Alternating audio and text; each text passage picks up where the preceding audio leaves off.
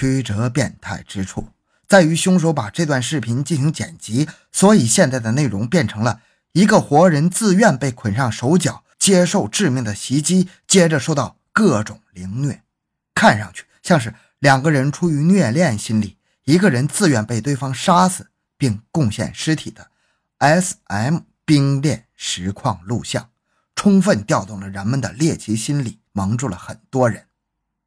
由于视频的误导，一时间人们纷纷以为死者邻居是自愿被杀的，感叹怎么会有这样心理变态的人。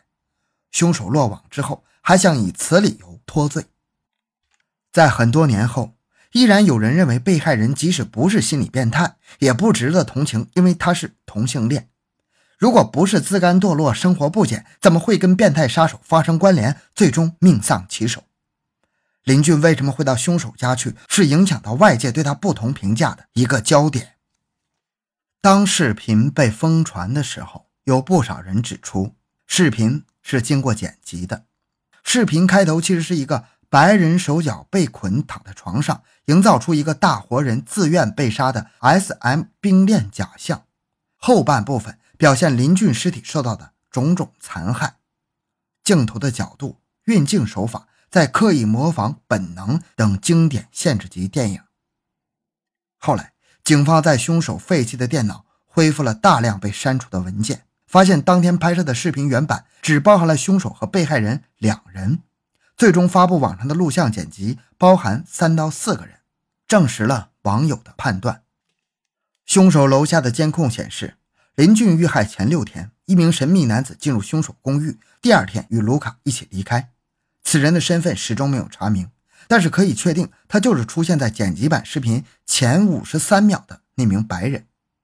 法医检验报告指出，被害人体内有安眠药成分，尸体受到多种不同程度的伤害，但只有一处咽喉处的利器割伤，可以肯定是在死前发生的。犯罪心理学家表示，可以肯定这绝非是自愿被杀事件，而凶手凌虐受害人尸体的种种行为。虽然带有性指向，但不是为了发泄性欲，而是为了发泄某种不满，来自对自身遭遇的愤恨。由于案情极度恶劣，引起了全球关注。加拿大魁北克省高级法院进行了特殊处理，允许媒体按照法律全程旁观，但不可以通过任何形式直播审讯进展。宣判后也不对外公布全部细节原委，所以只能根据有限的报道、网友的分析，把相关信息做出了一个汇总。展现出一些微妙之处。政府给凶手指派的律师十分尽责，首先以凶手和死者是情人关系，S.M 玩脱了，变成误杀为由进行辩护。从证据角度看，林俊曾经在同志交友网站中跟卢卡交换照片，但是他电脑七千四百多张图片中没有一张是卢卡的照片，周围熟人也从未听起他提起过卢卡。警方在法庭上表示，即使筛查了林俊和凶手各自的电话记录、网络活动，也无法确定两人是何时如何相识的。鉴于一，辩方律师的法庭表现十分卖力，比如为了质疑法医的检验报告，当庭开动凶器电模具作为示范，用锤子各种砸地面，盘问证人的那些尖锐问题，相信他已经在每个辩论点都做足了文章。第二。网络活动证据对控辩双方是共享的。第三，辩方想要证明情人关系的企图没有成功。可以认为，网络活动信息确实模糊，不足以说明问题。从林俊最后的活动来看，约炮是一种顺理成章的猜测，但也有一些细节没能得到解释。警方证实，下午五点，林俊完成在便利店的工作之后离开。晚上还在法语班上课到十点，这是他最后一次在公众面前露面。微妙的矛盾就在于，林俊最后是从住处去凶手家，还是下课后直接去了凶手家？网友通过微博发现，林俊在初到蒙特利尔之时被中介忽悠租了比较贵的公寓。二零一一年八月，他开始到便利店打工，有时坐地铁回住处。在二零一二年五月初。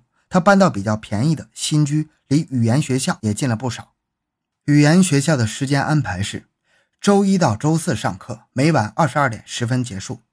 临二十二点十七分出现在凶手家楼下的监控里，应当是下课后直接去的凶手家，没有时间回住处。但是林俊的三名好友在他失联后的第三天前往他的住处，从管理员处取得了钥匙进屋，发现灶台上的锅里放了油，桌上还放了鸡蛋，书包证件都在家里，不像是远行的迹象，似乎林俊是正在准备做饭的时候离开的。如果说下课早，先回家准备做饭，临时决定去找卢卡，如此折腾，更可能出于一个不是约炮的原因。对于约炮这种行为，不同的人有不同的价值排序。个体的某一次约炮行为背后，也可能牵涉了太多的原因，千差万别，不一而足。我们其实无从在道德上做出多么深刻的批判。根据生活常情，我们应该也看到其他的可能性，某种民事关系的可能。第一，所有报道都没有提及在凶手家附近。发现邻居的自行车或书包之类的信息。蒙特利尔的公交车费是比较贵的，有的留学生为了节省这笔开支，宁愿每周去超市买食物都徒步走几公里。林俊依靠有限的积蓄生活，在用钱方面会注意节俭。他经常一天奔波几个地方，大学、便利店、语言学校，尽量用自行车才节省。第二，在监控里，林俊没有背包、T 恤、短裤。也确实是像在家做饭的穿着。如果说是回了家，法语课所需的文具和书已经放下，正在做饭时接了个电话，就放下手里的活去给人帮个忙，也是说得通的。毕竟赴约会的话，从家里出门完全有条件打扮的更整齐一些。第三，也可能他们根本算不上认识。从监控来看。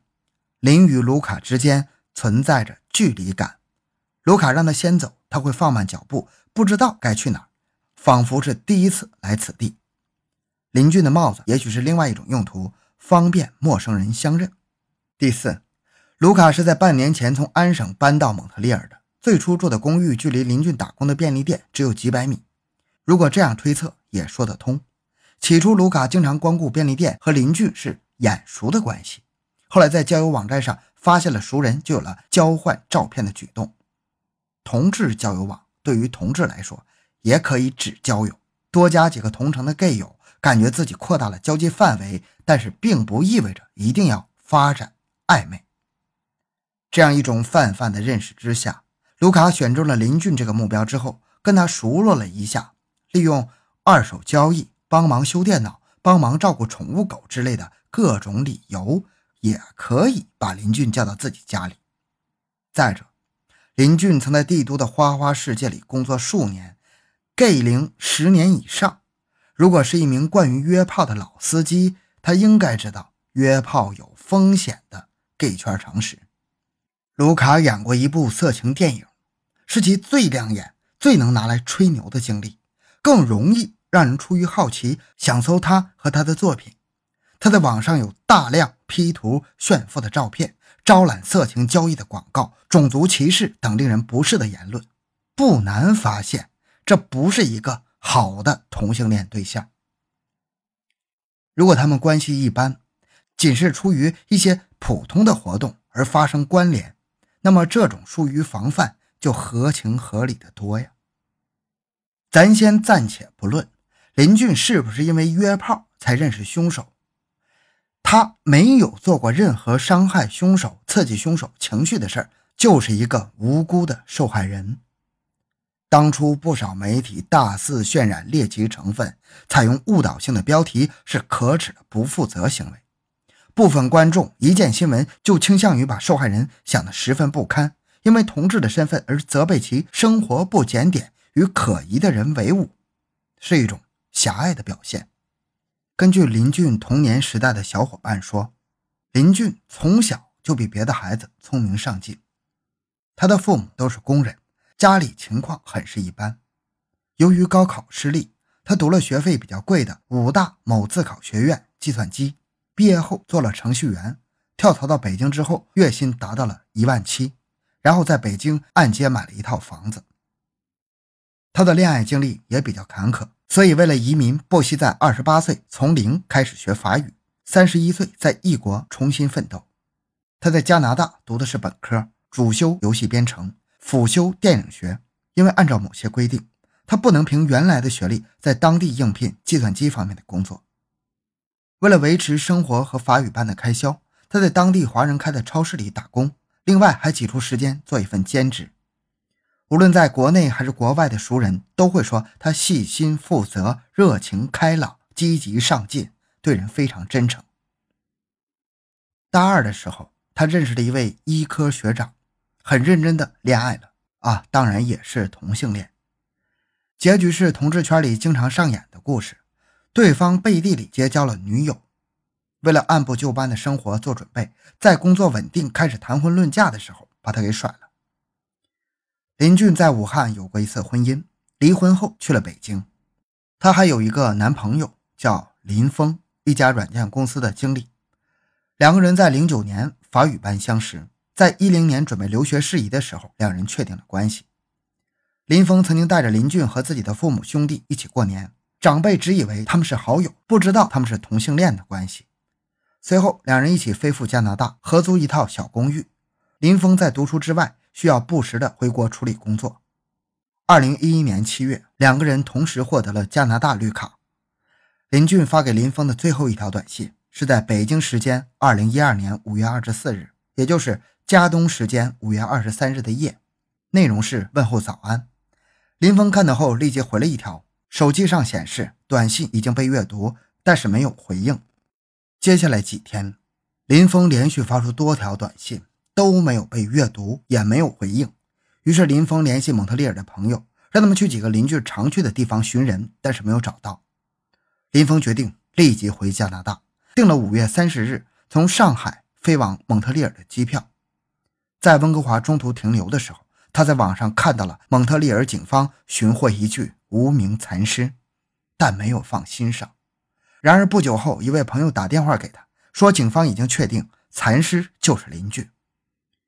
林峰抵达蒙特利尔之后，在网上找到卢卡发布的肢解林俊的视频。他看了一会儿，说肯定不是林俊。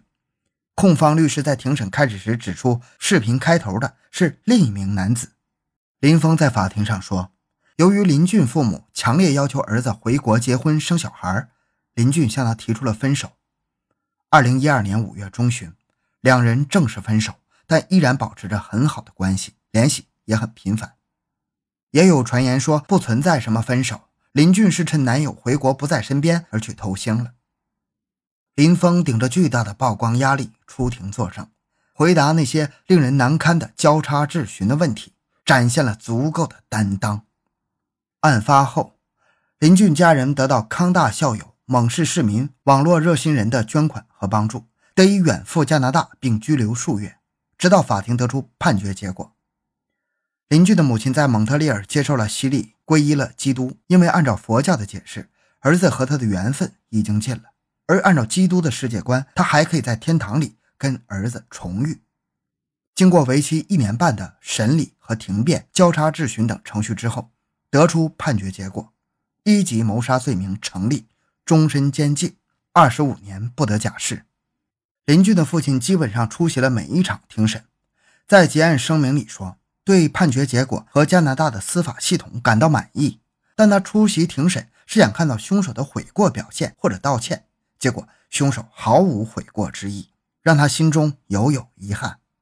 除非把这个凶手关到牢里，断了他作案的可能性，否则他肯定会再次干同样的事情。